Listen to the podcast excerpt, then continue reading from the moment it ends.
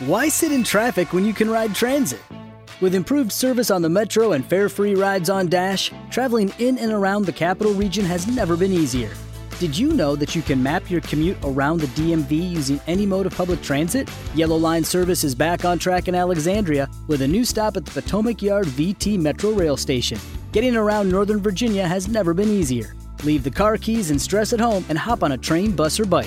Plan your trip at novarides.org.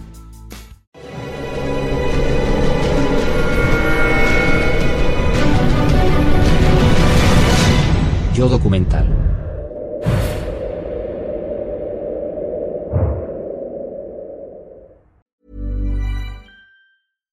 ACAST recommends podcasts we love. I'm Sheila Shoiga, the host of Ready to Be Real, which features thought leaders like Dr. Joe Vitale and Nejwa Zabian, along with those who have extraordinary stories to tell. And I also speak to experts on topics as varied as sleep, relationships, aging, folklore, grief, sex, and spirituality. So, for honest and compelling conversations, new episodes of Ready to Be Real release every week, wherever you get your podcasts. ACAST is home to the world's best podcasts, including the critically acclaimed West Cork and the one you're listening to right now.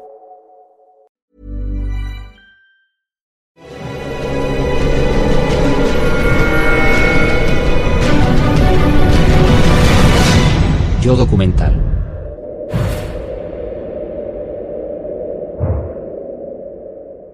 Moscú, diciembre de 2016. Vladimir Putin es el nuevo rey de la escena internacional. Donald Trump está a punto de convertirse en presidente de Estados Unidos. Se acerca un nuevo orden mundial. ¿Es el fin de la democracia? ¿Defenderla se está convirtiendo en un delito?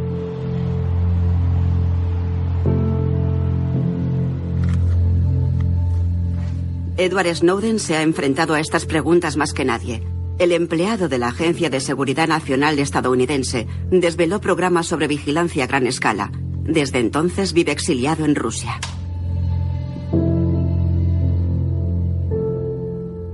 No voy a discotecas. No lo he hecho nunca. No voy a bares, no bebo alcohol. Pero tampoco me interesa. En otras entrevistas me he descrito como un gato casero.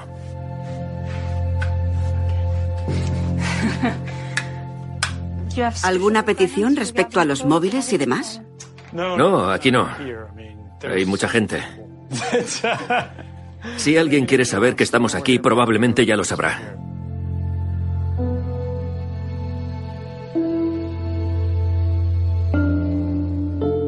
Me llamo Edward Snowden. Tengo, creo que 33 años. Cuando estás en el limbo, los años se te descolocan.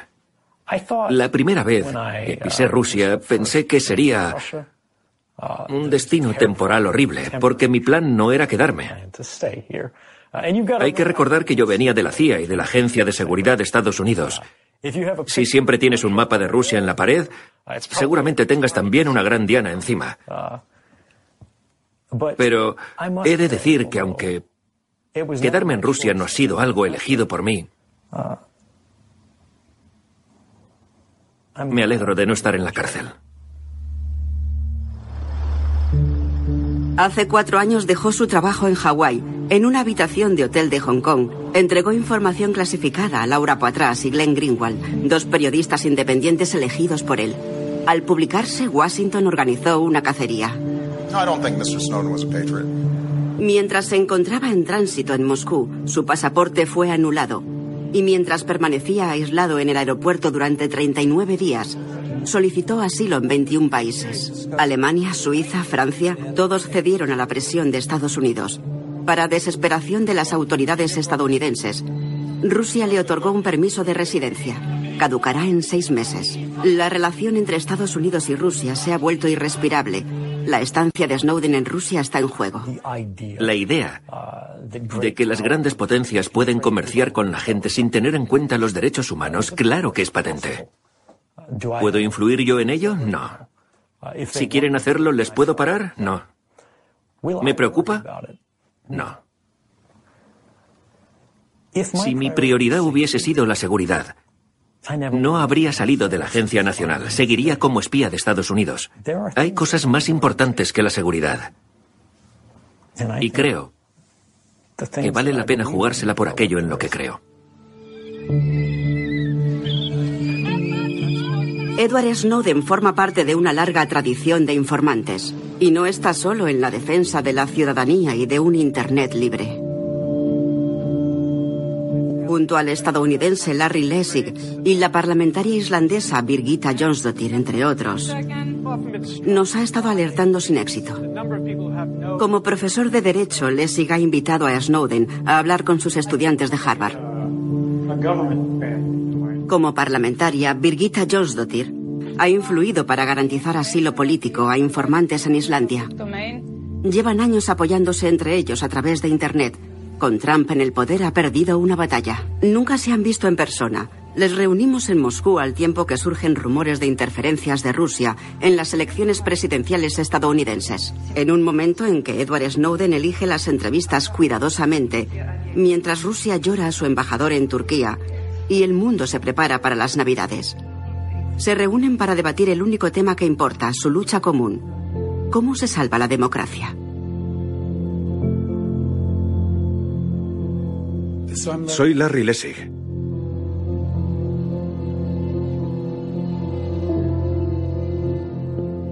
En Harvard, Lessig dirige un centro de investigaciones sobre corrupción desde dentro del establishment, lleva años impartiendo clases y escribiendo sobre la influencia del dinero en la política. Ha organizado movilizaciones ciudadanas para conseguir que los representantes voten una reforma de la financiación electoral, la que es para él la raíz de todos nuestros problemas. El año pasado intentó presentarse a las elecciones presidenciales. El Partido Demócrata le descartó.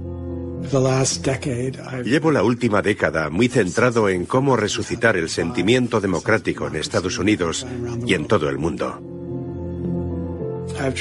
He probado cada vez más ideas alocadas intentando provocar un cambio profundo.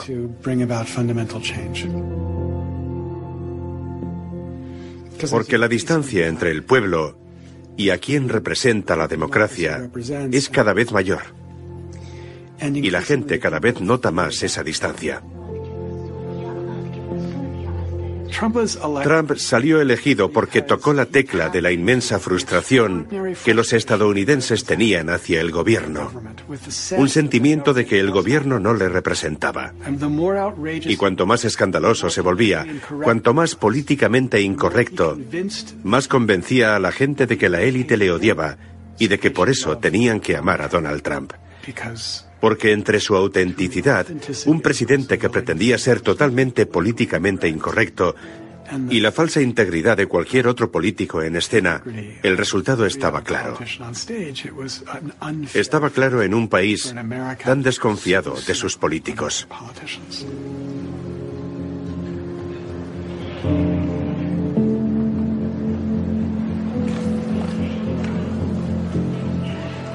Me llamo Birgitta Jonsdottir.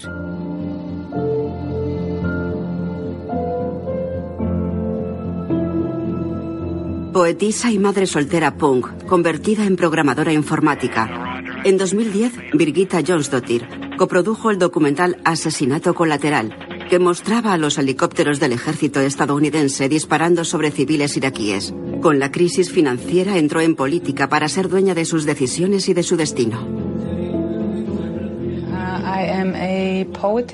Soy poetisa. Y al inicio de la crisis decidí fundar un movimiento político que entrara en el sistema para comprenderlo y para poder crear un sistema alternativo. Y fundé el Partido Pirata con otra gente. Y resultamos elegidos en 2013. Y recientemente hemos obtenido 10 parlamentarios de un total de 63.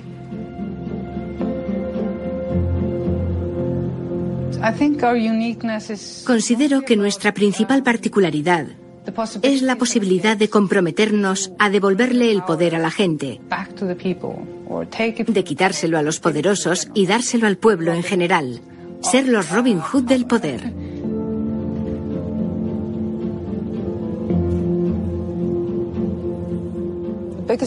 El mayor servicio que ahora podemos prestar es pensar de manera innovadora para que la gente se sienta parte de la democracia, para ayudarles a entender que el sistema no está alejado de nosotros, que todos somos el sistema.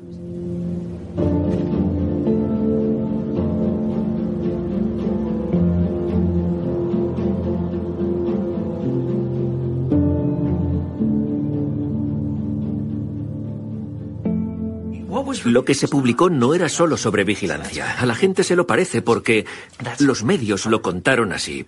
Pero lo fundamental era cómo hemos terminado teniendo un sistema en el que todo el mundo está controlado, vigilado y grabado.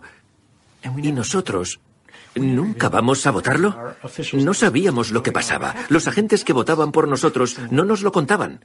Los gobiernos cada vez consideran más legal el hackeo, siempre que lo hagan ellos.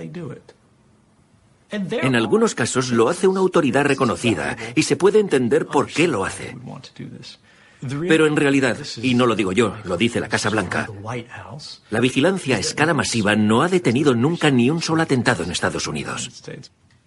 Esos programas no eran por el terrorismo. Eran para la manipulación diplomática, para el espionaje económico y para influir en la sociedad. Son por el poder.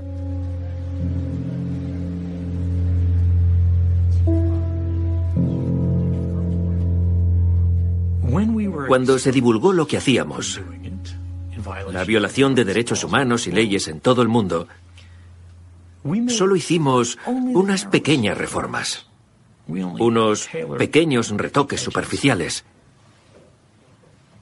Y en cuanto la atención pública pasó a otra polémica, empezamos a pensar, ¿podemos presionar a nuestros aliados para que tengan nuestras mismas leyes y así ser menos vulnerables a las críticas?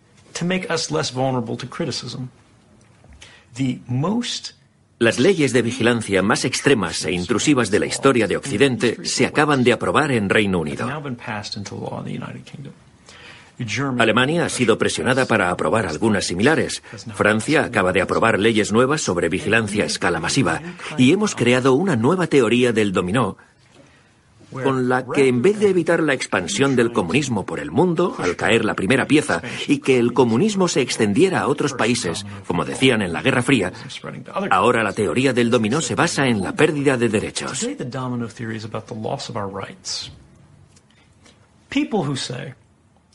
La gente dice que si no tienes nada que esconder, no hay nada que temer. Lo que dicen es que les viene bien, que ellos se encargan de todo. Cédenos tu poder, cédenos tu libertad y nosotros te cuidamos. Confía en nosotros. Pero la democracia no es cuestión de confianza. La democracia es esfuerzo.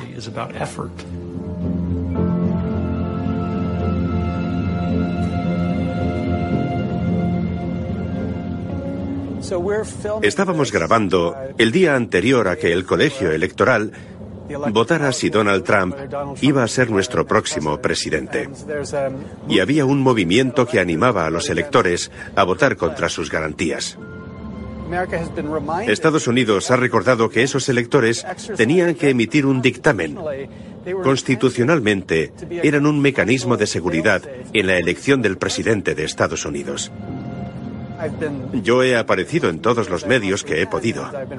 He intentado contar el relato la historia para que la gente entienda cómo hemos llegado a esto.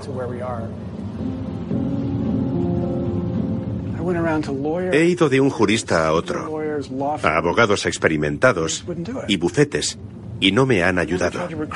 Y hemos intentado reclutar a gente que nos ayude a que por lo menos los electores fueran conscientes de su libertad constitucional, que votaran en conciencia, y la gente se niega a dar un paso al frente. La victoria es demasiado incierta. No quieren quedar en ridículo. No quieren ser como yo. No quieren ponerse en mi lugar. Y esa dinámica da miedo, porque la gente cree que esto es el apocalipsis, creen que es un desastre. Y aún así, no están dispuestos a hacer sacrificios personales contra eso. Da miedo. Están todos callados. Para evitar que Donald Trump llegue a la presidencia de Estados Unidos, Lessig intenta influir en el voto del electorado. Internet es hostil con él. No puedo ni abrir el correo, porque es horrible. Y los críticos siempre hacen referencia a las armas, en algún sentido, como si fuera normal expresar así tu desacuerdo con algo. No estoy de acuerdo y tengo un arma.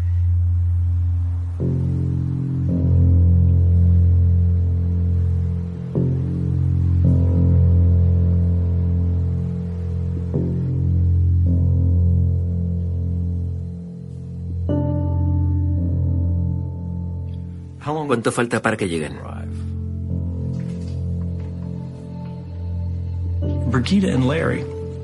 Birgitta y Larry entienden no solo lo que pasa, sino lo que está por venir. Y también por qué hemos llegado a esto.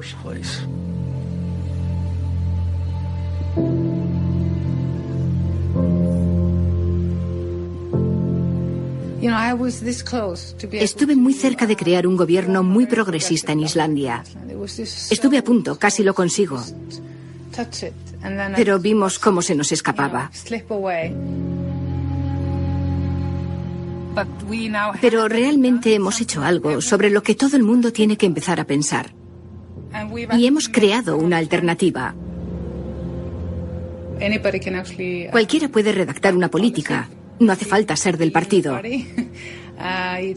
Solo hay que someterlo a un proceso y nosotros lo pasamos a nuestro sistema de votación. Entonces puede llegar a ser una ley o una resolución o algo que lleve a una nueva política en Islandia.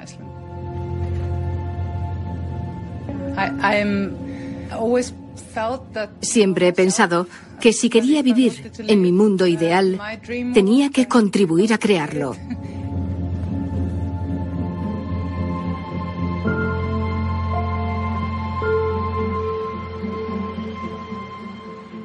Ya vienen. A veces la historia llama a la puerta. Esta es una de esas veces. Es un buen momento para reunirnos, porque parece que vivimos un final. Parece que estamos en un callejón sin salida, estancados.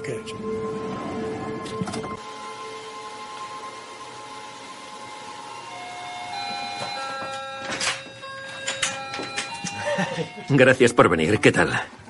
Bien, gracias. Me alegro de verte. Pasa. Por fin. Ha sido difícil. Pasa. Me alegro de veros. Gracias por venir desde tan lejos. Por favor. Es que son tiempos excepcionales que necesitan medidas excepcionales. Ah, eres un friki del cubo. ¿Queréis tomar algo? Sí, un poco de agua. Sí, agua.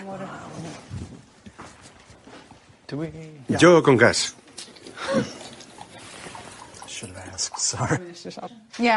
¿Cuánto tiempo vamos a grabar? Lo que queráis. Todo lo que podáis contarnos y que podamos saber. Bueno, vamos a grabar, ¿de acuerdo? Sí. O sea, una poetisa, un abogado y un informático entran en un bar. La pregunta es, ¿por qué seguimos creyendo en la democracia? ¿Qué posibilidades tiene? ¿Por qué creemos que tiene sentido? Porque hay muchas pruebas en su contra ahora mismo. Tú has tenido la mejor experiencia de los tres intentando redefinir la política con el Partido Pirata en Islandia. Y aunque habéis tenido mucho éxito, casi el 15% de la población os apoya, el ganador, por solo tres escaños, el partido con más apoyo, tiene unas ideas completamente opuestas a las vuestras.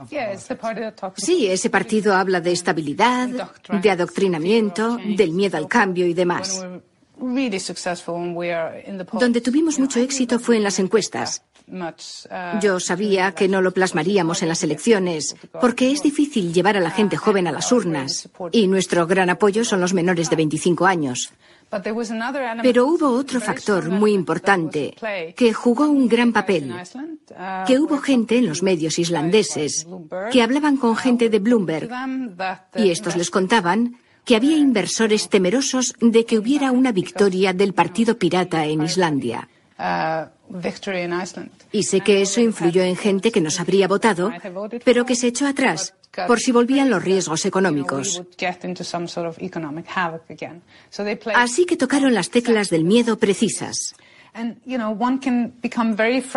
Puede frustrar mucho que no lo consiguiéramos por poco.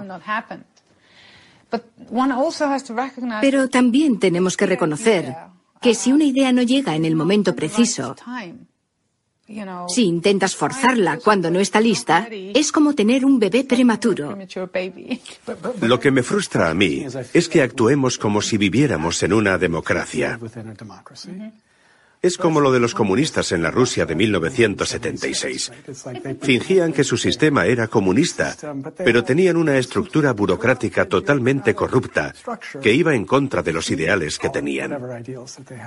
Y ahora en Estados Unidos, en este mismo momento, la gente se está cuestionando si los llamados electores unas personas designadas a propósito para ejercer su voto por el presidente de Estados Unidos son libres en su voto.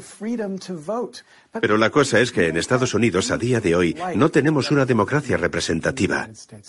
Pero esto no lo puedes decir en cualquier sitio sin sonar como un loco. Históricamente ha habido radicales en la sociedad. Ha habido acciones y grupos que sonaban como locos y con el tiempo, por mecanismos que quizás no comprendemos del todo, lo considerado como idea seria se ha ido reduciendo cada vez más, hasta que lo que se considera un argumento serio y convincente justamente coincide con los argumentos de las instituciones más poderosas de la sociedad. Entonces ahora, los argumentos para que te consideren alguien serio están estrictamente limitados a los de las instituciones que ejercen una influencia que no tenemos por qué necesitar. El que me parece el ejemplo más claro es tu reciente campaña, Larry, para la presidencia de Estados Unidos.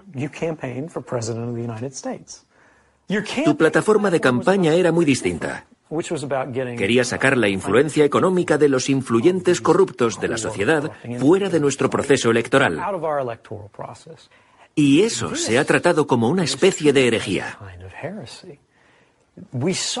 Hemos visto a los influyentes, que normalmente son difíciles de ver porque actúan en los límites, moverse, abalanzarse como una ola hacia ti. Aunque eres un profesor serio, muy respetado en Estados Unidos, aún así se han esforzado por presentarte como un loco, porque hablas de algo increíblemente lógico y que si encuestas al público estadounidense está increíblemente extendido. ¿Qué crees que ha pasado? Separemos lo que se refiere particularmente a mí de la idea más general de por qué no se pueden debatir soluciones reales. Yo antes asesoraba a Bernie Sanders, pero cuando le dije, tienes que fijarte como principal objetivo cambiar el sistema corrupto, porque si no, todo lo demás que cuentes son tonterías. Tú y yo podemos estar de acuerdo en que un sistema sanitario totalmente público. es un tema razonable que debatir, pero será una tontería mientras tengamos un sistema político en el que las aseguradoras, las farmacéuticas y el sector médico tengan tanto poder en la política. Así que cambia la democracia primero. Pero cuando se negó, como si fuera una locura, decidí ser candidato. Por lo menos para entrar en el debate, para tener la opción de aclarar que a todos los temas les afecta este tema, que todo está relacionado. Por supuesto, ellos ponen las normas. Firmé que si recababa un millón de dólares, me presentaba. Recabé un millón de dólares y me presenté. Las normas decían que tenía que conseguir cierto porcentaje en los debates. Pero cuando los conseguí, cambiaron las normas. Y ya no pude entrar en ningún debate. La cuestión es que no se nos permite hablar de la solución. Es una regla sobre la mesa. De lo único que se puede hablar es de las políticas de odio que operan dentro de cada partido y entre partidos. Y no es casualidad que sea el tema más atractivo para las televisiones por cable. ¿Qué es eso?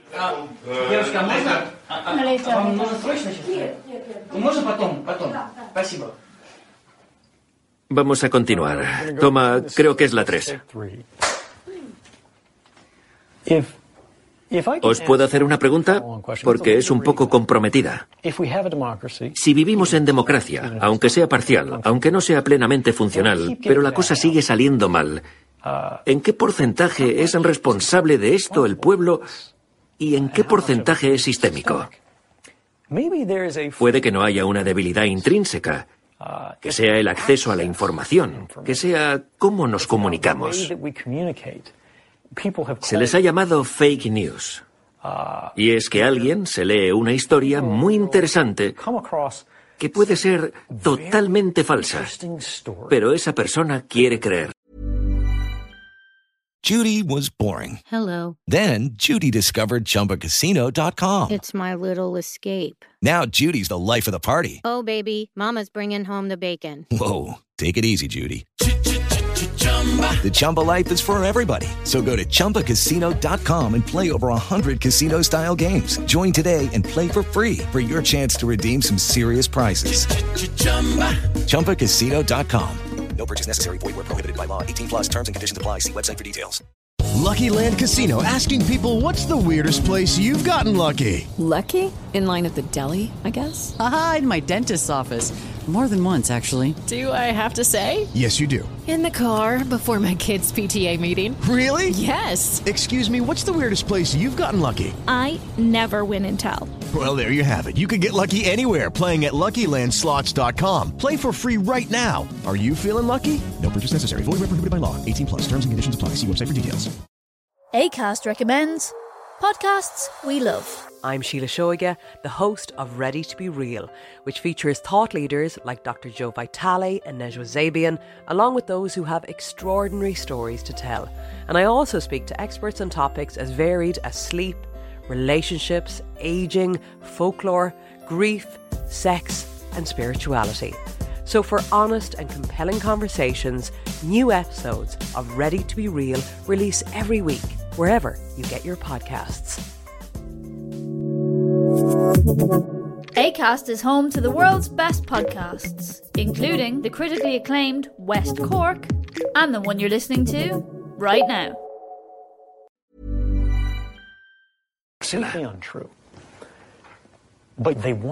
Confirma su opinión, aunque sea mentira. Entonces la comparte, la extiende entre sus amigos, entre los miembros de su tribu, con la gente que está de acuerdo, que está de su lado. Están repartiendo munición política. En cierto modo son buenos soldados de su bando, porque intentan ganar una lucha de poder. Y acabamos contaminando nuestros propios pozos por tener tendencias propias sin analizar. Pero uno de los mayores efectos es que parece que las voces individuales pierden su valor. Se puede reducir la importancia de un discurso si lo inundamos todo con él. Se complica el separar la ficción de la realidad, lo verdadero de lo falso. Exacto. El problema al que nos enfrentamos hoy en día es que es muy fácil dividir a la gente. Mira la narrativa de Rusia y de Estados Unidos ahora. Claro. Sobre todo cuando la gente tiene fuentes limitadas. En la portada de un periódico, el Washington Post, el New York Times, The Guardian, de cualquiera, hay 30 noticias en una página web normal. ¿Cuántas podemos leer de verdad? Un estudio reciente decía que el 60% de los estadounidenses solo leen los titulares. Oh, señor. Nunca hacen clic en la noticia. De repente los titulares se han vuelto más importantes que la información en sí. Y son ciberanzuelos, o sea que... Bueno, en según qué contexto. Esperemos que no hagan clic, pero es un tema grave. Pero ¿por qué el tema son los ciberanzuelos? ¿Por qué la cuestión son las fake news? Porque la gente es recompensada por ellas. Los autores pueden escribir una historia falsa y compartirla, porque recibe más clics, recibe más interacciones. Esas salvajadas venden, crean una reacción. El odio vende. Exacto. Se trata de pasiones. ¿Cómo mitigamos las flaquezas de la naturaleza humana? Yo estuve en Wall Street hablando con un banquero y él decía, será horrible para mis hijos y para el medio ambiente, pero vamos a obtener muy buenos resultados. Me gusta concebir estos problemas como unos comportamientos emergentes. Hay que estructurar un sistema de incentivos que haga que al que toma la decisión le interese actuar de forma moral, de la manera más correcta. Siempre he pensado en cuando pasaste por el drama de llevar a cabo tu acto de ciudadanía. Pusiste tu vida en juego.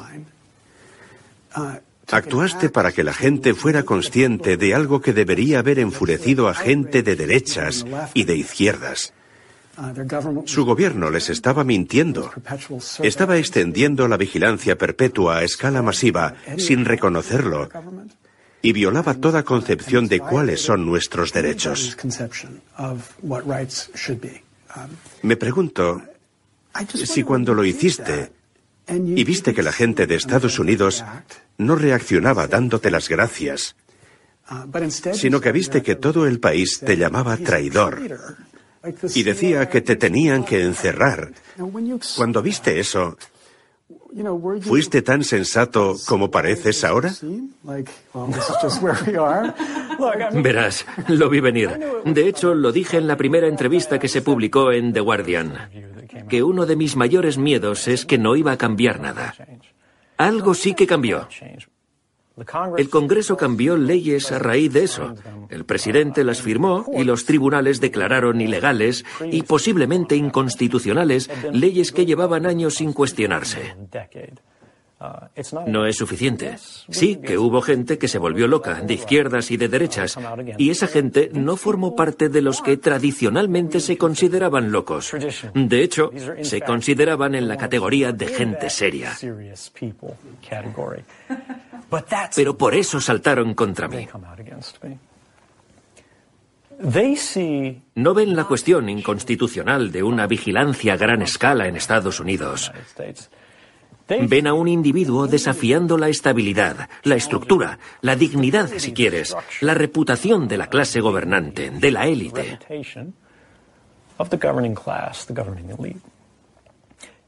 Y me parece bueno que no estén de acuerdo. Defiendo que tengan la opción de censurarme. Porque no actué por eso. No lo hice por ellos. Fue por cambiar algo, algo del grave problema que afrontamos, y por la necesidad de atacar, de resistir cuando nos enfrentamos a ellos. Mis compañeros, cuando hablaba con ellos, lo veían como algo problemático, algo claramente inconstitucional, pero decían, ya sabes qué le pasa al que denuncia. Y cuando lo hice, no pensaba en ideas abstractas como la belleza y el honor de la Constitución de Estados Unidos. Al final es una decisión personal. ¿Qué significa para ti? Y la cuestión de la democracia que hemos debatido, para mí se reducía a que no basta con creer en algo. Hay que posicionarse por ello porque si no, no existe.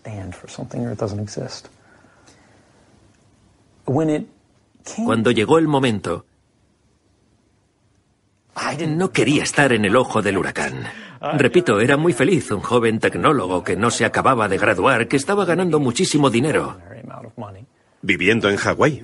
Claro, viviendo en Hawái. Con el amor de mi vida. Y la vida era fácil, solo tenía que espiar a la gente, nada más. No era un trabajo difícil, lo podríais hacer cualquiera.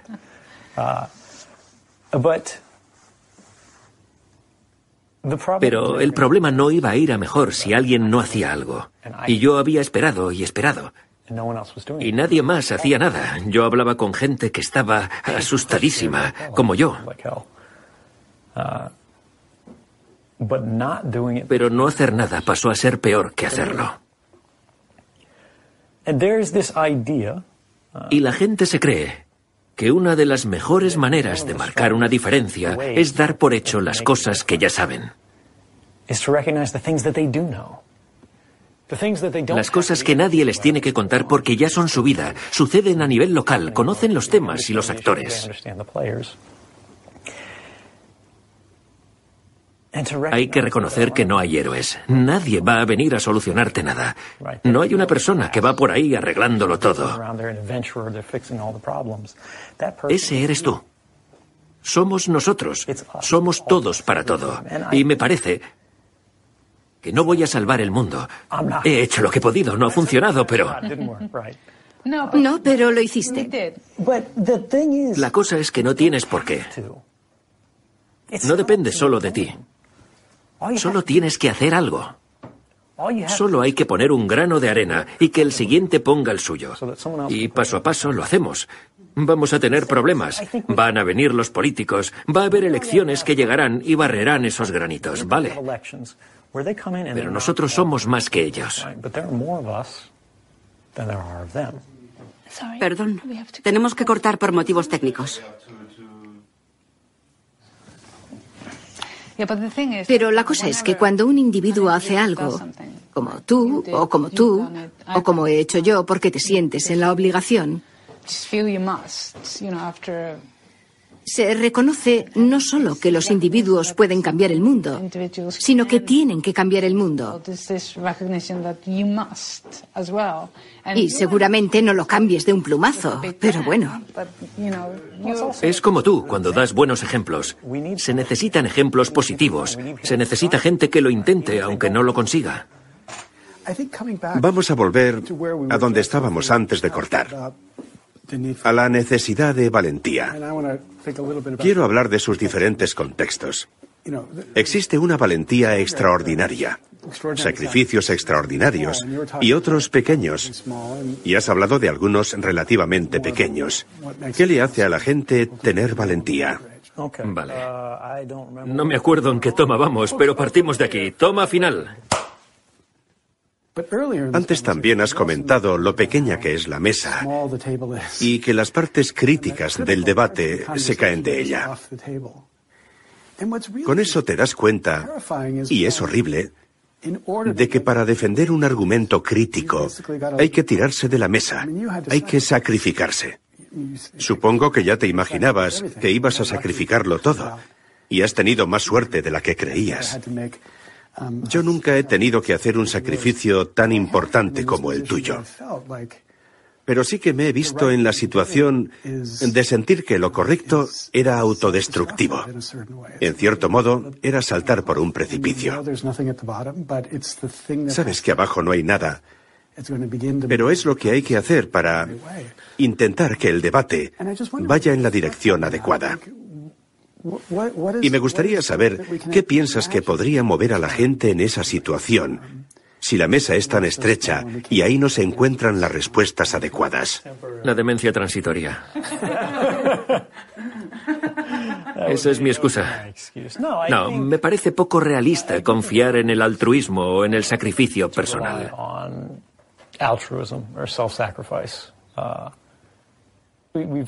Quizá hoy hemos hablado demasiado sobre incentivos. Puede que ese sea el problema de fondo. La gente piensa que si participan de verdad, con sentido en el sistema, intentando cambiar las cosas a mejor, que si ven una injusticia fundamental y se enfrentan al reto, van a perder más de lo que ganan. Igual es eso lo que hay que cambiar. En la última década, hemos visto el ejemplo más claro de la historia moderna de lo efectiva que es la política del miedo. El miedo funciona como estrategia política. Lo único que tienen que hacer los políticos para cercenar nuestros más preciados valores, herencias, historia, nuestro sistema legislativo, nuestra protección de derechos, es mencionar el terrorismo. Ya está, no hace falta más. Si se repite lo suficiente como un mantra, los derechos se evaporan, desaparecen y se aprueba una ley. ¿Y si pudiésemos cambiar eso? Exacto. Pero imagínate que tuvieras 20 años más y tres hijos en la universidad y una hipoteca y tu pareja tuviera una carrera destacada. Entonces tu negativa a hacer algo valiente es en realidad un acto de caridad o de generosidad hacia ellos. Sí, porque vais todos de la mano. Pero lo que sucede con esa gente que comentas, esa gente mayor, más asentada, es que en muchos sentidos son el establishment. With the Lucky Land slots, you can get lucky just about anywhere. This is your captain speaking. Uh, we've got clear runway and the weather's fine, but we're just going to circle up here a while and uh, get lucky. No, no, nothing like that. It's just these cash prizes add up quick. So I suggest you sit back, keep your tray table upright, and start getting lucky. Play for free at LuckyLandSlots.com. Are you feeling lucky? No purchase necessary. Void where prohibited by law. 18 plus terms and conditions apply. See website for details. Judy was boring. Hello. Then Judy discovered ChumbaCasino.com. It's my little escape. Now Judy's the life of the party. Oh, baby, Mama's bringing home the bacon. Whoa, take it easy, Judy. The Chumba life is for everybody. So go to ChumbaCasino.com and play over 100 casino style games. Join today and play for free for your chance to redeem some serious prizes. ChumbaCasino.com. No purchase necessary. Void where prohibited by law. 18 plus terms and conditions apply. See website for details. No son el establishment más poderoso, el que mantiene a la población oprimida, pero han perdido gran parte de su influencia democrática, porque tienen miedo a perder algo que poseen. El miedo. Hay que romper con el miedo. Las crisis llegan. ¿Estamos preparados? Sí. Me parece honesto pensar que ninguno de nosotros es especial.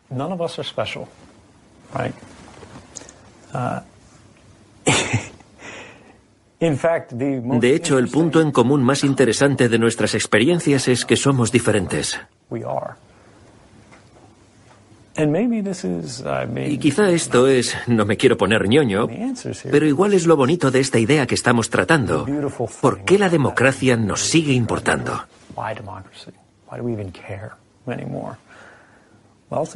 Por el derecho de determinación propia. La gente común puede hacer cosas extraordinarias. Y si no lo hacen, tendrá unos costes aún mayores que los que ha tenido hasta ahora. Exacto. Esa es justo la clave. Que los tres somos gente corriente que se vio inspirada para dar un salto al vacío. Sí, pero yo soy más corriente que tú. No, no, no. Yo soy la más corriente. Según mis estándares. Vamos a pelearnos por quién es más normal. Vale, vamos a echarlo a cara o cruz. Ha sido estupendo, gracias. Gracias. Gracias, ha sido una maravilla. Encantado de hablar con vosotros. Yo también. Genial.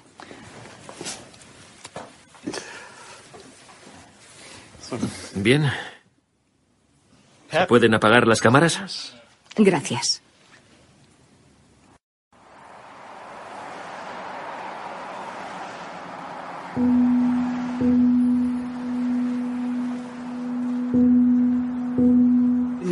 Al final, cuando he salido, de lo que tenía esperanza era de que tuviésemos un plan para avanzar, una forma clara de avanzar. Pero no ha sucedido. La idea que él ha puesto sobre la mesa ha sido tan convincente que no podemos poner sobre la mesa las cosas de las que hay que debatir. Eso lleva a reformistas como yo a reconocer que tenemos que estar dispuestos a arriesgar, a cometer la locura de inyectar un tema de nuevo en el debate político habitual. Y es difícil, porque hay unos momentos puntuales en que puedes hacer locuras antes de volverte loco. No habrá muchas ocasiones en que puedas salir de un edificio sin que la gente te encierre en él y no te deje salir más. Y los fracasos se acumulan. Alguien que ni conozco me escribió y me dijo que tenía que meterme en proyectos que pudiera ganar. Yo pensé que ya hay mucha gente que se mete en proyectos que puede ganar. La gente se tiene que meter en proyectos que va a perder, porque perdiendo también pueden, por lo menos, hacer avanzar el debate.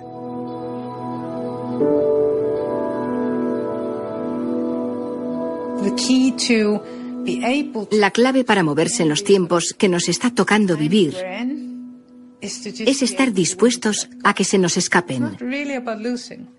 No se trata de perder, sino de la serenidad de pensar que nada en este mundo está tallado en piedra.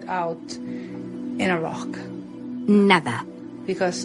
Porque al final las piedras se vuelven polvo y granos de arena.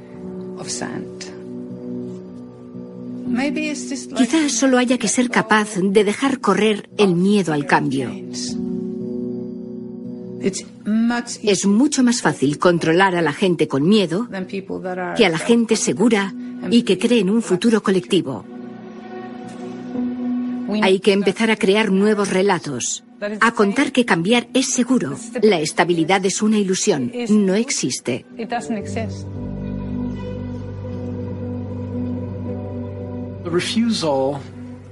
La negativa de la élite a reconocer que la democracia no va a aceptar un sistema en el que ellos ganan y la gente pierde. Nos ha dejado expuestos a una dinámica totalmente populista y destructiva.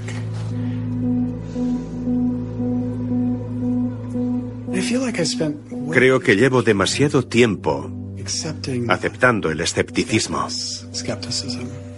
asumiéndolo. Hay que ignorar a los expertos en un momento de transformación esencial, porque los expertos son expertos en el sistema, no expertos en cómo cambiar el sistema.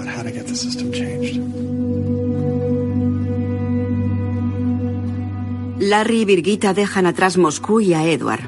Sus ideas le han convertido en apátrida. En esta habitación de hotel nuestro tiempo con él se agota. Tiene que volver a desaparecer. Parece que solo vive en la red, en Internet. La idea contra la que luchamos es quién define a los héroes, quién define la historia. ¿Quién define cuándo se dan los cambios y cuándo empieza y acaba algo? Toda mejora acontecida en la historia ha surgido a partir de un sistema que la gente veía como inadecuado, un sistema que se veía como injusto y entonces se ha alterado. Lo han cambiado para pasar a otro sistema. Si no reconocemos el fracaso, lo que decimos es que no permitimos el progreso.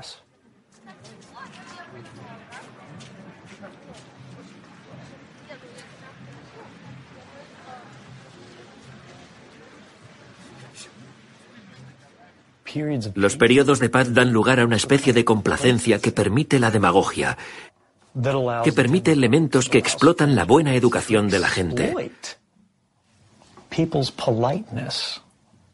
Una buena educación surgida de la comodidad, porque no hemos tenido que luchar por nada. No hemos tenido que salir a defender nuestras ideas, porque creemos que ni siquiera pueden estar amenazadas. Y ahora...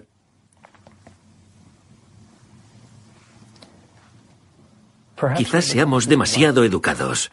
Igual estamos demasiado callados. Puede que nuestra propia comodidad sea nuestro peor enemigo.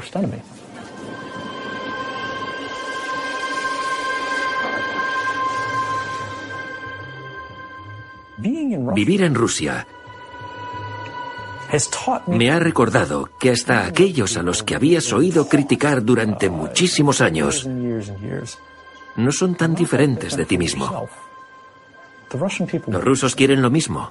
Quieren éxito, quieren libertad.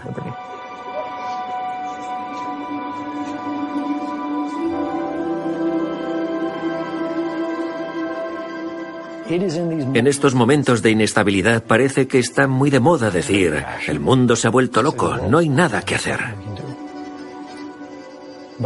Pero yo creo que es en estos momentos cuando más importa la esperanza.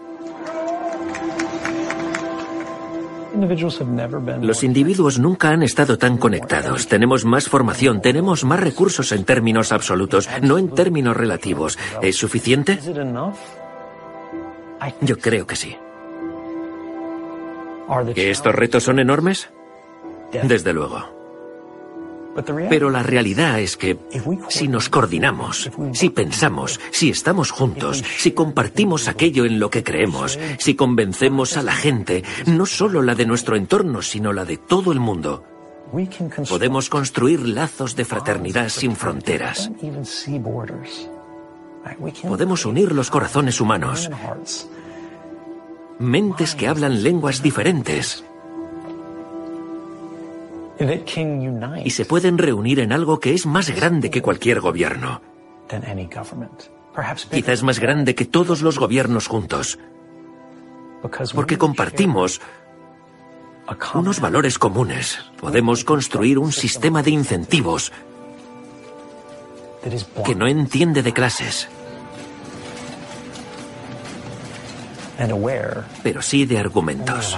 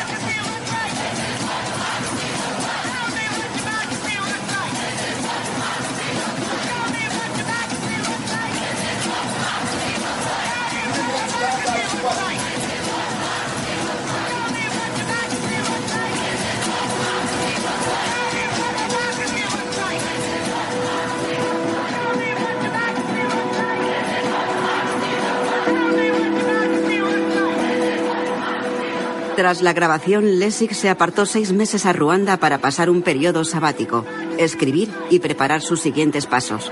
Birgitta volvió a su escaño parlamentario en Islandia. La coalición liderada por el Partido de la Independencia formó gobierno sin el Partido Pirata. El ministro de Economía implicado en los papeles de Panamá es ahora primer ministro. La víspera de la investidura en Washington de Donald Trump, las autoridades rusas renovaron el permiso de residencia de Edward Snowden hasta abril de 2020.